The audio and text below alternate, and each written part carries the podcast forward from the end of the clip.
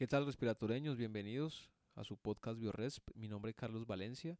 Agradecer a todos ustedes por tomarse el tiempo de, escucharnos y ojalá toda esta información que aquí se reproduce sea de su agrado y obviamente tenga una utilidad importante en sus proyectos personales, en su vida personal. Eh, el día de hoy eh, los quiero invitar a una actividad. Básicamente vamos a hacer un review de lo que hicimos hace, unos, hace un tiempo. Eso fue un foro virtual asincrónico titulado Ciencias Biomédicas como base de la producción de tecnología en terapia respiratoria. Eso fue un foro virtual asincrónico, como les digo, en el cual eh, tratamos unos temas que si bien ya hemos hecho unos pixelazos, unos pincelazos, perdón, aquí en, en algunos episodios, tratamos y tocamos otra, otra información que también considero que puede ser de, de su agrado y puede ser de provecho para, para todos ustedes. Entonces, eh, sin más ni más, eh, los dejo aquí con, con la grabación de, de este foro. Espero les agrade y que lo disfruten.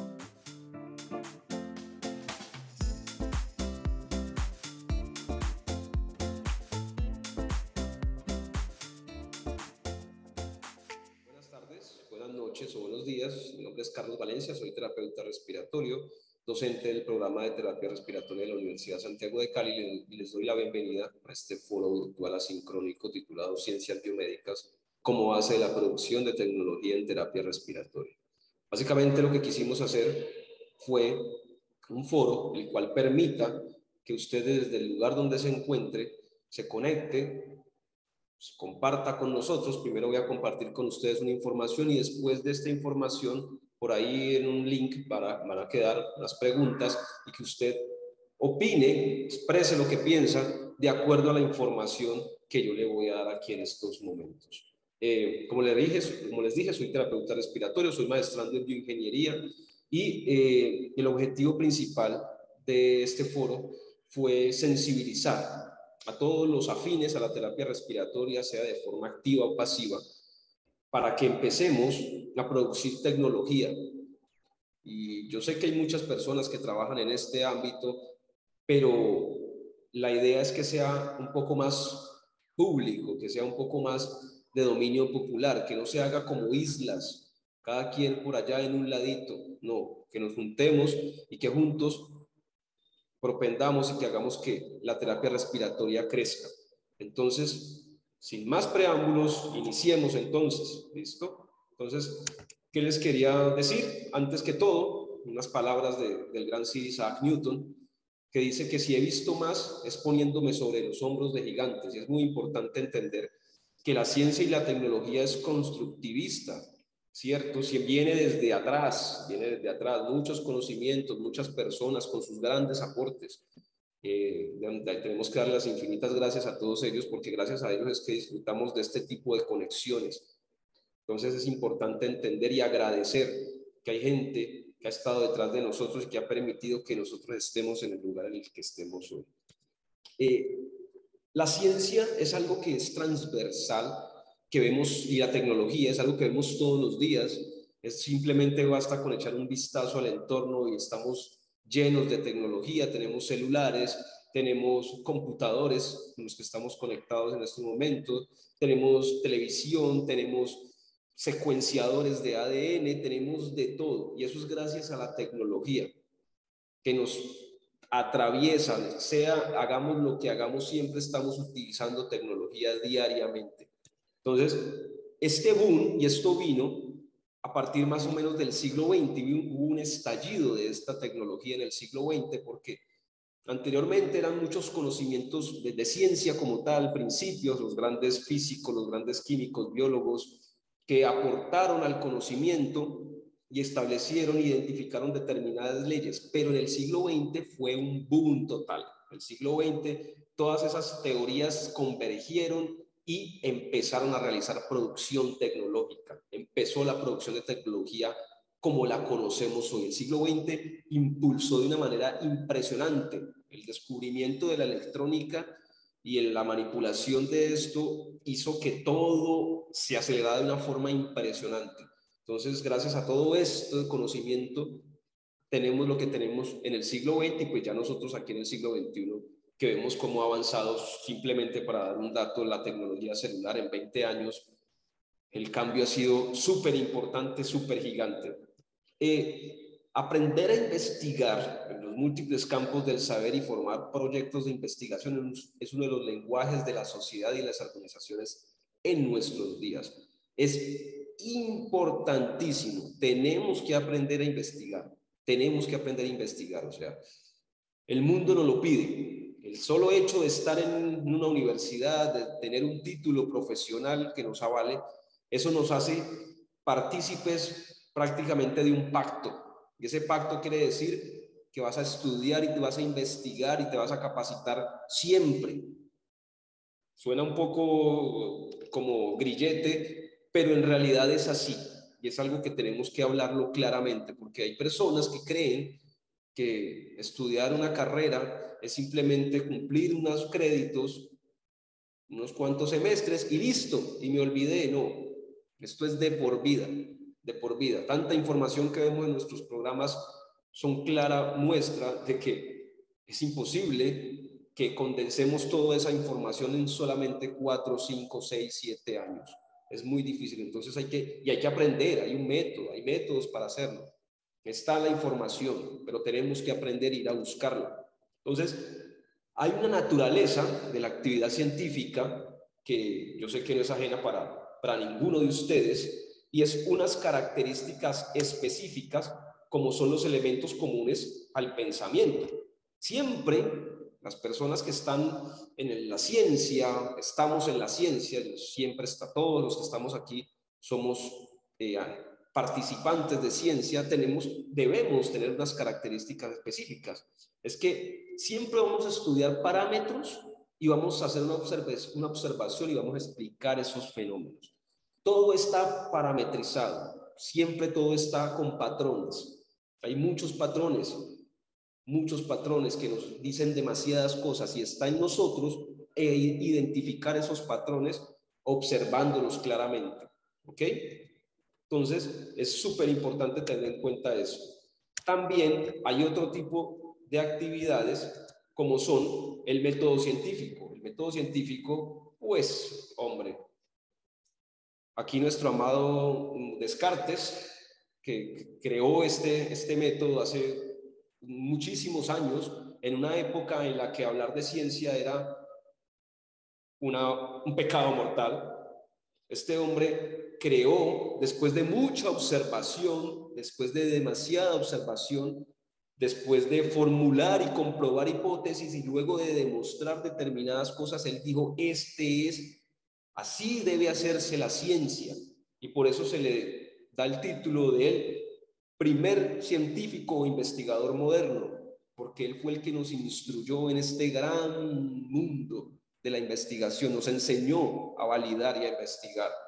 Entonces es importante conocer esto, yo sé que todos lo conocen, pero tenemos que recordarlo porque la ciencia como la conocemos se basa en el método científico, pero hay una naturaleza de la tecnología, hay una naturaleza de la tecnología que obviamente se hace con ciencia, como lo vamos a ver más adelante, pero la tecnología es muy antigua y esto es algo en lo que quiero hacer énfasis especial.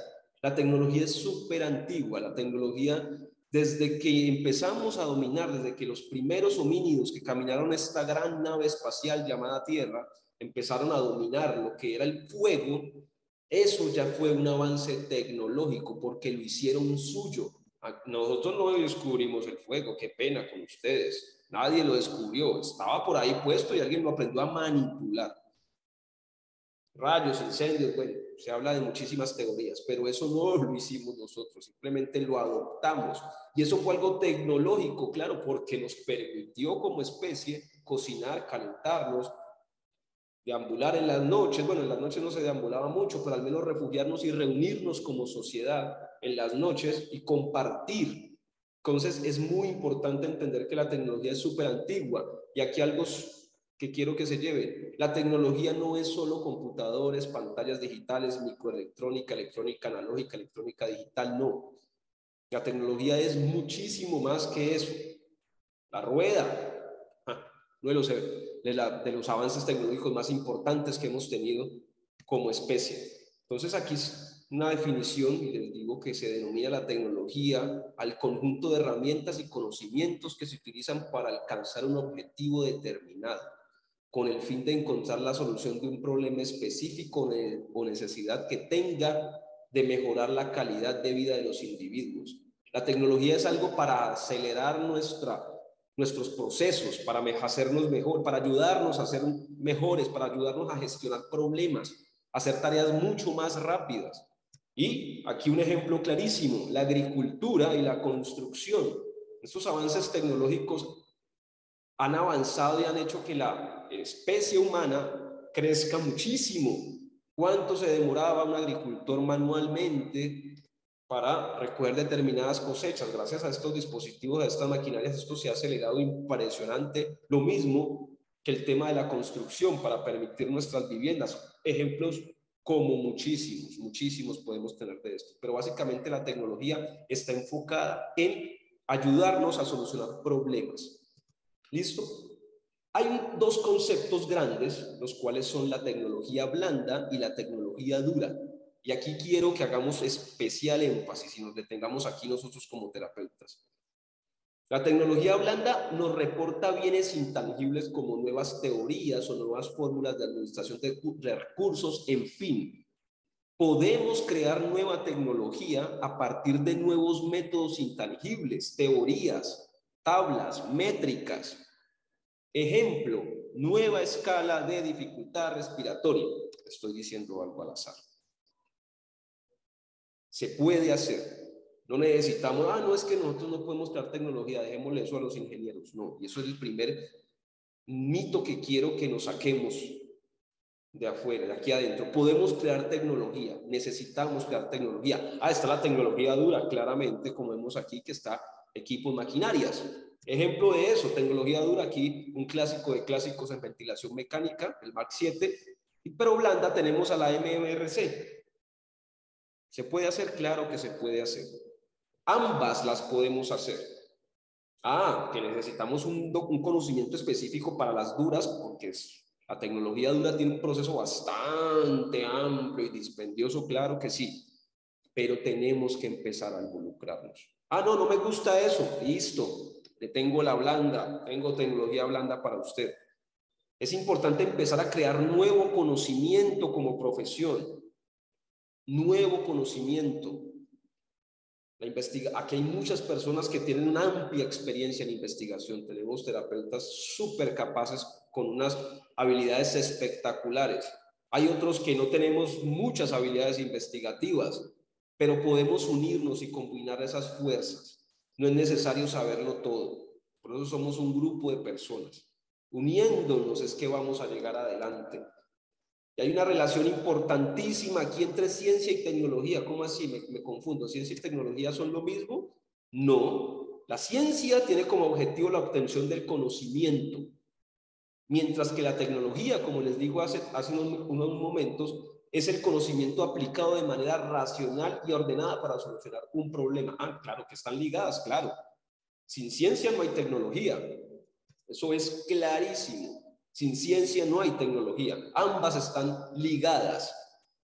Y hay unos determinantes en, en, el desarrollo tecnológico. Hay unas limitaciones que son muy importantes que debemos tener en cuenta. Están las limitaciones de tipo absoluto y las limitaciones blandas o relativas ah, si vamos a crear tecnología, la que sea que hagamos blanda o dura, hay unas leyes que tenemos que nos van a limitar. Leyes de la física, propiedades de la materia, principio de conservación de energía, fricción, flexibilidad, lo que usted quiera. Esas leyes no las podemos romper. Esas limitaciones son absolutas. Yo puedo tener algo en mi mente aquí, quiero crear, no sé, el modo ventilador, el ventilador mecánico de bambú Listo, perfecto, está bien que hagas un ventilador mecánico de bambú, pero tienes que tener en cuenta que hay unas limitaciones absolutas, hay unas leyes físicas, químicas, que no podemos romper. Entonces hay que tener en cuenta eso. Ah, y hay otras limitaciones blandas, como son la economía, la política, obviamente, qué, qué recurso económico hay disponible. El tema político-social es súper importante. El tema ético, el tema ético, ustedes saben lo que, lo que ha pasado anteriormente en nuestra historia, muchos experimentos no muy éticos que de ahí surgieron una cantidad de tratados para evitar después a posteriori que se repitiera y ecológicos, ojo, muy importante los ecológicos. Todo lo que usted esté pensando ahorita y quiere hacer y tiene que ser o debería ser, no, tiene que ser amigable con el ambiente. La contaminación, ustedes saben lo que está pasando con la contaminación en nuestro planeta. Tiene que ser ecológicamente. Entonces hay que pensar en todo esto en el momento de crear tecnología, sea blanda o sea dura. ¿Listo? Un importante, un límite importante del contexto en el cual se desempeña la tecnología, que hay que saber para qué lado se va a ir. La mayoría de los productos deben ser operados y ojalá sean operados por pues, terapeutas respiratorios, mantenidos y finalmente reemplazados. las tecnologías también muchas veces pues, se quedan obsoletas, sean duras o sean blandas. No es lo mismo las clasificaciones que teníamos anteriormente de determinadas enfermedades a las que tenemos ahora, porque gracias a la tecnología pudimos entender que habían cosas que estábamos haciendo mal. Lo mismo pasa con los dispositivos, salen nuevos modos, salen nuevos espirómetros, nuevos petismógrafos, nueva tecnología que va dejando atrás a la otra. Y esto pues demanda costos y personal especializado. Ojo, ese personal especializado, en el caso específico estamos hablando en terapia respiratoria, pues tenemos que ser nosotros. Tenemos que estar capacitados para manejar esa tecnología. Y eso demanda un valor económico. Hay un concepto muy importante que es la investigación más el desarrollo experimental. Teniendo en cuenta ya, ya sabemos, listo, tecnología, ciencia, tecnología, bueno, eso está como chévere, pero hay cómo hay que hacer, cómo con quién tengo que hablar, para dónde tengo que ir. Entonces, hay un manual que se hizo por allá, por en la década, de los 60, eh, se llama el manual de Frascati, y en ellos, ellos comprendieron un compendio de información modelado hacia la investigación.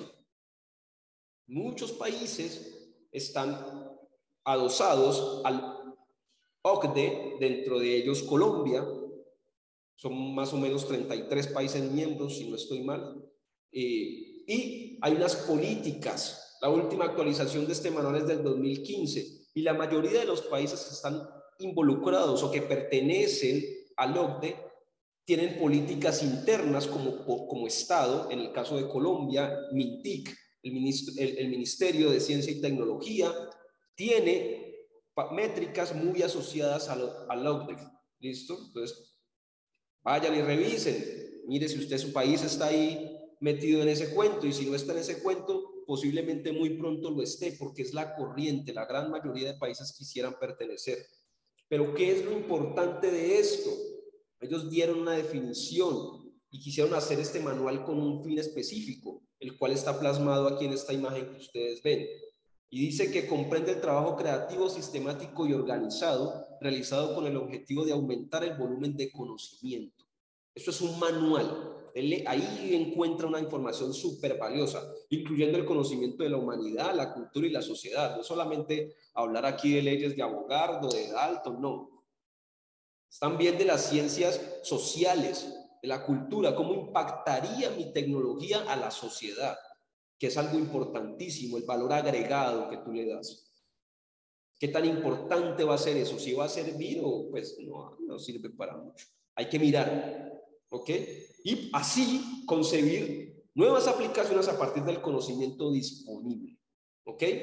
Entonces, hay un concepto, el concepto de la investigación más desarrollo, tiene tres ítems a grandes rasgos importantes, el cual habla de que hay un tipo de investigación básica, la aplicada y el desarrollo experimental. El manual es mucho más extenso, es un manual como de 400 y punta de páginas, pero me parece que estas son las para, para empezar a tener contacto. Ya más adelante usted profundizará en el tema. Y nos habla y nos describe la investigación básica y nos dice que la investigación básica es, perdón, repito la, la palabra básica, cuando el investigador es el que pone el tema de interés, básicamente. Ah, a mí me gusta eh, la rehabilitación cardiopulmonar. Entonces, voy a investigar rehabilitación cardiopulmonar. Ah, a mí me gusta, eh, no sé, el cuidado intensivo. Voy a investigar el cuidado intensivo.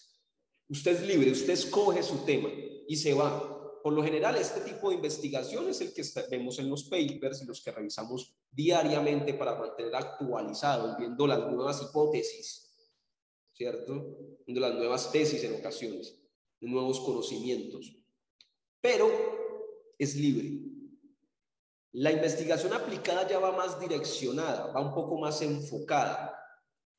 Y la tienen muchos países de primer mundo y de primer nivel, muchas entidades privadas y públicas que tienen unos temas de investigación específicos por el cual se van en ese camino.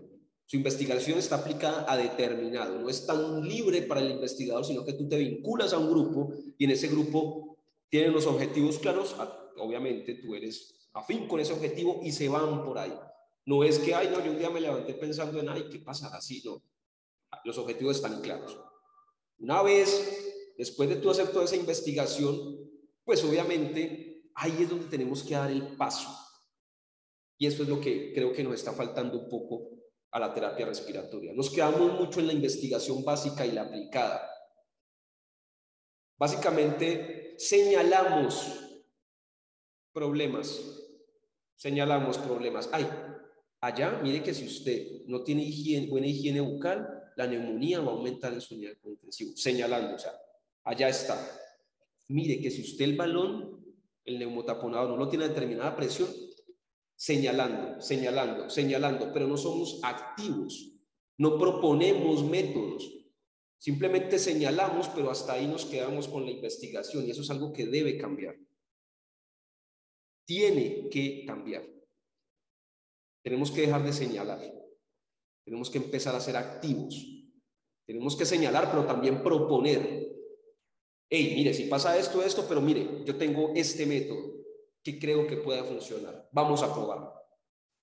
Eso es el desarrollo experimental. En base a todo esto, empezar a mirar nuevos métodos, nuevas tecnologías blandas y duras, los que usted quiera. Ah, que el trabajo es dispendioso y no, ah, no, claro, yo no voy a decir que eso es fácil.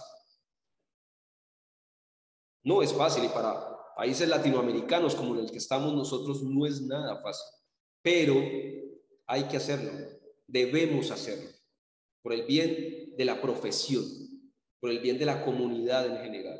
Nosotros vemos problemáticas que otras profesiones no ven.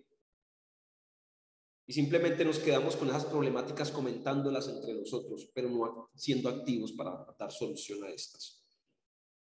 Aquí hay una, clase, aquí hay una, una tabla eh, aplica más para las tecnologías duras, fue creada por la NASA, por allá eh, cuando estaban ellos en el tema de la Guerra Fría y la carrera espacial, ellos desarrollaron una clasificación de tecnología que básicamente habla del nivel de madurez de la tecnología. Y le dio unos nueve niveles. Y, este, y esta tabla, el TRL, lo adoptaron muchísimas, muchísimas, muchísimas asociaciones, la europea, asiática y demás. Se basan en este modelo para mirar en qué nivel está su tecnología. Fuimos testigos hace poco con la pandemia que por el tema sanitario que tuvimos nos lanzamos a intentar crear tecnología, a intentar crear ventiladores mecánicos en específico y vimos que muchos de estos intentos fueron fallidos. ¿Por qué? Porque no había un nivel de maduración amplio. Queríamos empezar un TR, en TRL0 y hacer un ventilador en un año. No, hombre, eso es complicado. La tecnología dura no es un proceso de, es un proceso a largo plazo. Y aquí está la clasificación, de 1 hasta 9. Empieza desde lo que hacemos, principios básicos observados, reportados. Eso es lo que hacemos muchas veces. Revisamos literaturas, está súper bien. Esa es la primera fase revisar la, literatura, como está, que tiene, que hay evidencia, ta, ta, ta, ta, ta, ta, ta. Conceptos y aplicación de la tecnología formulada, vamos a ver dónde se aplica. Y así vamos avanzando. Pero llegar hasta un TRL 9, donde ya hay pruebas con humanos y demás, eso es algo dispendioso, que demanda un proceso. Muchos de esos procesos se lograron acelerar por el tema pandémico. Tenemos en Latinoamérica países que crearon tecnología nueva, pero era porque ya tenían un nivel de TRL avanzado. No arrancaron desde el nivel 1 ni el 2, ya iban en TRL 6, 7 en el momento que inició la pandemia. Y por eso les permitió dar ese salto.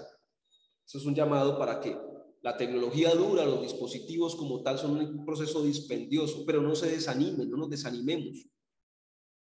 Lo bueno cuesta, dicen por ahí. Entonces hay que continuar, hay que continuar. Obviamente es un proceso de tiempo en el que nos tenemos que empezar a vincular con otras profesiones, tenemos que empezar a implementar lo que es la interdisciplinariedad, interdisciplinariedad ¿cierto?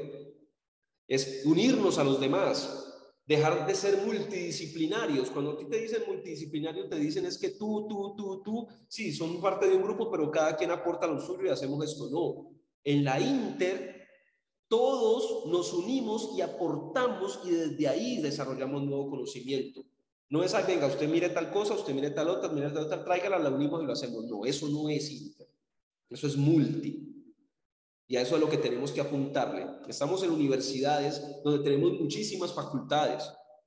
Está la facultad de salud a la que pertenecemos claramente, pero tenemos la facultad de derecho, de economía, de ciencias políticas, de humanidades, en las que podemos ayudar y vincularnos con esos, esos, esos otros programas a realizar nuevas tecnologías, blandas y duras. Créame que usted como terapeuta tiene mucho que aportar, muchísimo que aportar pero tiene que creérsela primero. Y, pues, aportar algo de verdad, ¿no? Hay que formarse, tenemos que seguir formándonos, estudiando y educándonos como profesionales en terapia respiratoria. Pero claro que tenemos que aportar muchísimo. Pero nadie nos va a decir, hey, terapeuta, ¿quiere venir acá? No. Hay que ser activo, hey, levante la mano. Buenas, ¿cómo está? Mire. Ah, claro, bienvenido. Créame que Estoy seguro que en muchas áreas y en muchas otras áreas del conocimiento le van a decir, bienvenido, venga, claro que sí. Pero tenemos que ser activos. No podemos estar allá en un rinconcito, en una silla solitos, esperando que alguien llegue y nos diga, venga, no, no va a pasar. ¿Ok? Entonces, tecnología, y aquí hay algo importante, la tecnología no llega a tener un valor práctico hasta que no se convierta en innovación tecnológica. A ver, ¿y eso qué viene siendo? Básicamente, la innovación tecnológica es el proceso mediante el cual la invención se introduce en la economía. Si su proceso, su producto, lo que usted crea, que quiera darle nuevo a la humanidad, a la sociedad, hasta que no llegue y no muestre, vea, es que con esta nueva clasificación que yo tengo para la medición del balón del neumotaponador, estoy identificando que usted como X ser, X compañía está ahorrando tanto dinero en antibiótico, tanto dinero en estancia en un centro hospitalario. Usted está demostrando el impacto económico de su tecnología. Antes no. Antes no es innovación tecnológica. Y aquí hay que tener muy importante el tema del concepto de innovación es un concepto que ha tenido muchísima fuerza últimamente, pero hay unas innovaciones inocuas y me van a disculpar. No hemos dado el paso. Innovaciones en ocasiones muy, muy, muy discretas que no tienen el impacto que se quisiera. Ah, y no tiene que ser la cosa más extraña del planeta, no, no tiene que ir usted a, al Tíbet o por allá a la India a tener un encuentro espiritual para volver y con esa, no. Simplemente es Entender cómo puede mejorar su problema, el problema de su comunidad, de su área. Problemas reales, los que tiene usted ahí cuando usted se levanta y mira, cuando usted sale a la calle y ve a un conciudadano suyo con determinado problema. No, queremos, no queramos siempre desarrollar, no, yo voy a hacer un microchip de, sí, es muy válido, pero mira el contexto en donde estás y cómo puede impactar eso a tu comunidad inmediata, a tu área de influencia. Tienes que irte muy lejos, pero tiene que tener una repercusión económica. Si no, complejo. ¿Listo? Entonces, hay que mirar enorme, enorme, enorme, enorme, o que lo diga, la creación, el evento que catapultó a la terapia respiratoria en su creación, que fue la pandemia de polio. A partir de ahí, fue que la terapia respiratoria empezó a salir. Y fue un punto de inflexión súper importante. Gracias a ese desarrollo gracias al desarrollo tecnológico que se hizo en ese momento, en ese momento de la humanidad, donde estallan y convergen muchas tecnologías blandas y duras. Gracias a eso llegamos los terapeutas al hoy, al 2022, pienso yo, que me parece que es un punto muy importante. Y vemos la diferencia entre los ventiladores de esa época a los que manejamos ahora. Hemos avanzado muchísimo. Y hay que entender también que en estos momentos estamos cursando por un momento muy importante para la humanidad. ¿Qué más respiratorio que esta pandemia por la que estamos cursando en estos momentos? Pero, ¿qué vamos a sacar de eso? Estos momentos tan difíciles y tan coyunturales para la humanidad que han traído tanta tristeza, también tienen que ser para sacar cosas buenas. Y como programa, como profesión, debemos sacar lo bueno de ahí. ¿Qué aprendimos de nuevo? ¿Qué vimos que estaba fallando? ¿Qué podemos mejorar? Estoy seguro que hay muchas cosas que todos ustedes están pensando. Y aquí hay algo importante. Los artesanos, en la gran revolución industrial hace unos cientos de años, pasaron de la artesanía a la operación de máquinas. Dieron el salto. Y con esto estoy diciendo que como profesión podemos dar el salto a otras áreas del conocimiento. Podemos profundizar en otras áreas. Las que tenemos son perfectas y las adoramos, pero también hay muchas que están avanzando. Hay muchas que están avanzando. Y como les dije anteriormente, no nos van a decir, hey, ¿usted quiere? No, van a avanzar con o sin nosotros. La decisión está en nosotros si vamos en ese trencito. Pasó hace muchos años, miren aquí el ejemplo. Ay, no me que, que debió haber sido súper complejo. Claro que sí. Todos los cambios generan ese escosor, esa molestia. Pero no quiere decir que no se pueda hacer. Debemos, tenemos que hacerla. Crear conocimiento, nuevas tecnologías, repito, blandas y duras. No estoy hablando de dispositivos con la más alta tecnología. Ojalá, y yo sé que en algún momento lo vamos a hacer. Pero por ahora Vamos con las blandas de inicio y por ahí nos vamos metiendo. La naturaleza de una sociedad está determinada por la clase de actividad tecnológica predominante. Puede anticiparse en este sentido que las sociedades del futuro se basan en actividades económicas de mayor contenido tecnológico. Y es algo que yo le digo mucho a mis estudiantes. Les digo, muchachos, a nosotros, a todos, tenemos una remuneración económica por lo que hacemos, por, lo que, por la calidad o el tipo de problema que solucionemos. Solucionas un problema muy grande, esta es tu pago, este es tu retribución económica, muy grande. Si solucionas problemas pequeños, esta es tu retribución relacionado con lo que hagas. ¿Qué tipo de problemas queremos solucionar los terapeutas respiratorios? ¿Qué tipo de problemas queremos? ¿Queremos avanzar? ¿Queremos solucionar problemas más grandes? Tenemos que avanzar. El conocimiento está ahí, está libre para todos. Nadie le va a decir, no, no, no, no le deje el libro, eso no es por no. Está ahí. A decir, no, no se meta a esa página, usted no, está libre. Usted la puede escoger. Y es importante entender esto. ¿Qué tanta tecnología? Y ojo, vuelvo y repito, porque quiero que se lleven esto. Dura o blanda estamos manejando. Tenemos que avanzar en este, en este sentido. Ah. La contaminación que se ha desarrollado es importantísima, es gigante en cuanto a tecnología.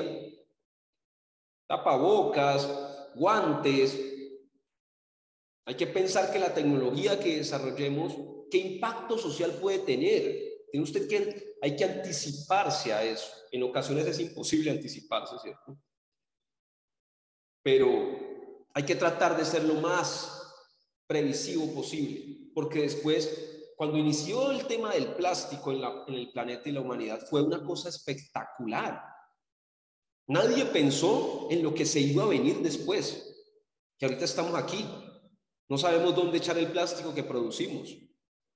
Entonces también es importante entender que la tecnología lleva una responsabilidad que puede tener un impacto a futuro que a veces hasta desconocemos. Entonces, es un mensaje muy, muy importante. Aquí voy a hablarles ya de las ciencias biomédicas como tal. Las ciencias biomédicas, ¿cuáles son? Todas. Todas, todas, todas. ¿Cómo así que todas? Todas. En las que se apoya el desarrollo de muchas aplicaciones médicas. La química, la biología, la inmunología, la bioingeniería, todo, la genética, todo es ciencias biomédicas. Es, es un abanico gigante, gigante, gigante.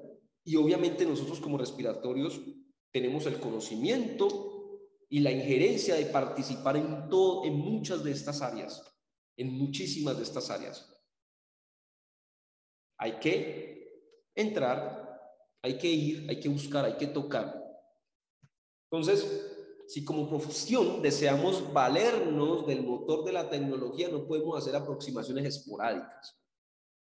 El tema, en el tema se requiere un esfuerzo grande, grande, grande, sistemático, sostenido.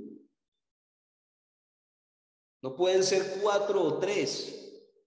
Hay que ir como profesión, hay que, hay que volcarnos a intentar desarrollar nueva tecnología, a investigar, a educarnos.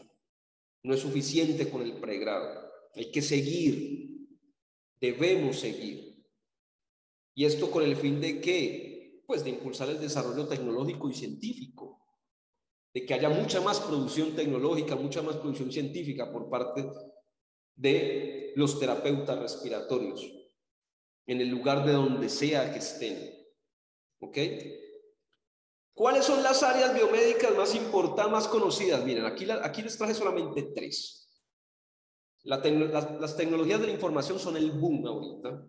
Todo lo que son las TICs, el Internet de las Cosas, el Machine Learning, la inteligencia artificial. Ya nosotros somos, eh, tenemos contacto directo con la inteligencia artificial en muchos ámbitos de nuestra profesión. Muchos ventiladores mecánicos funcionan y ya tienen inteligencia artificial involucrada. La biotecnología, la biotecnología te habla de manipulación. Pueden ser genes, puede ser lo que tú quieras. Cuando yo hice mi primer PCR en un laboratorio, yo no la creía. Yo nunca me imaginé con una micropipeta en la mano desnaturalizando ADN. Y se puede, claro que se puede. Hay que estudiar, claro que hay que estudiar, pero se puede. Otro ámbito son los nuevos materiales. Hablando del plástico, como lo mencionamos anteriormente, necesitamos de nuevos materiales que sean biodegradables, que sean más flexibles, que sean menos flexibles, que sean más resistentes, que sean menos resistentes, que sean conductores, que no sean conductores, de todo índole. Esto por hablar de algunas pocas. Usted en su mente debe tener una duda, usted en su mente debe tener un área específica que le guste. Puede ser de las ciencias políticas, puede ser de las ciencias sociales, en las que usted quiere valorar y crear una nueva tecnología, un nuevo método de valoración. Perfecto y válido. Claro que sirve. Claro que podemos ayudar al paciente respiratorio o cardiorrespiratorio con nuevos métodos. Perfecto. Claro que sí. Y ese es el llamado, a que tomemos la batuta de esto. Eh, ya como conclusión, eh, les quería comentar que eh, aumentar la capacidad de competir en los mercados con mejores productos, procesos y diseños basados en las nuevas tecnologías es un objetivo dominante que debemos plantearnos como profesión. Y es prioridad que la innovación tenga un papel protagónico en esta ecuación. Hemos avanzado en muchas áreas, muchísimas áreas en las que pronto no nos imaginamos estar y vamos ahí de a pocos, pero tenemos que seguir avanzando. Tenemos que seguir avanzando, no quedarnos con lo que tenemos. El programa nos necesita, la profesión nos necesita, la humanidad nos necesita. Nosotros como respiratorios tenemos una, una forma de ver el mundo distinto. Es distinto. Solamente cuando nos juntamos entre respiratorios y conversamos de eso, nosotros somos los que caemos en cuenta en eso. El resto de la humanidad sigue derecho por ahí. Pero ese es el problema, no proponemos la solución, solamente señalamos el problema, pero no proponemos el nuevo conocimiento. Entonces, espero que les haya agradado este espacio, espero que eh, puedan disfrutarlo, lo pueden repetir. Eh, posteriormente va a estar este, este, esta charla en el podcast eh, de Bioresc también para que lo, puedan compartir, lo puedan escuchar. Ahorita vamos a dejar unas preguntitas por ahí, son dos preguntitas básicas en las que usted va a opinar en base a lo que hemos hablado aquí y nos va a dejar lo que usted piensa. Eh, por acá tiene un amigo, podemos conectar por las redes sociales, correos electrónicos, hay muchísimas formas. La Universidad Colombia, Cali, está con las puertas abiertas para que todos nos unamos, no importa la ciudad, el país, unámonos como grupo, unámonos como profesión para el bien de la comunidad. Les deseo un excelente día, muchas gracias por acompañarnos de nuevo, eh, gracias a, ustedes.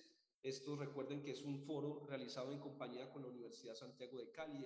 Bueno, y este fue nuestro primer foro virtual asincrónico eh, titulado Ciencias Biomédicas como base de la producción de tecnología en terapia respiratoria. Espero que para próximos eventos, porque no sea de forma presencial y que ya en estos llevemos nuestras investigaciones y nuestros avances en las ciencias biomédicas y en la creación de nuevas tecnologías. Eh, mi nombre es Carlos Valencia. Eh, les recuerdo que estamos en todas las redes sociales. Muchas gracias por, por acompañarnos. Recuerden Spotify, Google Podcast, Anchor, eh, Apple Podcast, Instagram. Entonces, nada, nos vemos en el camino y feliz día. Thank you.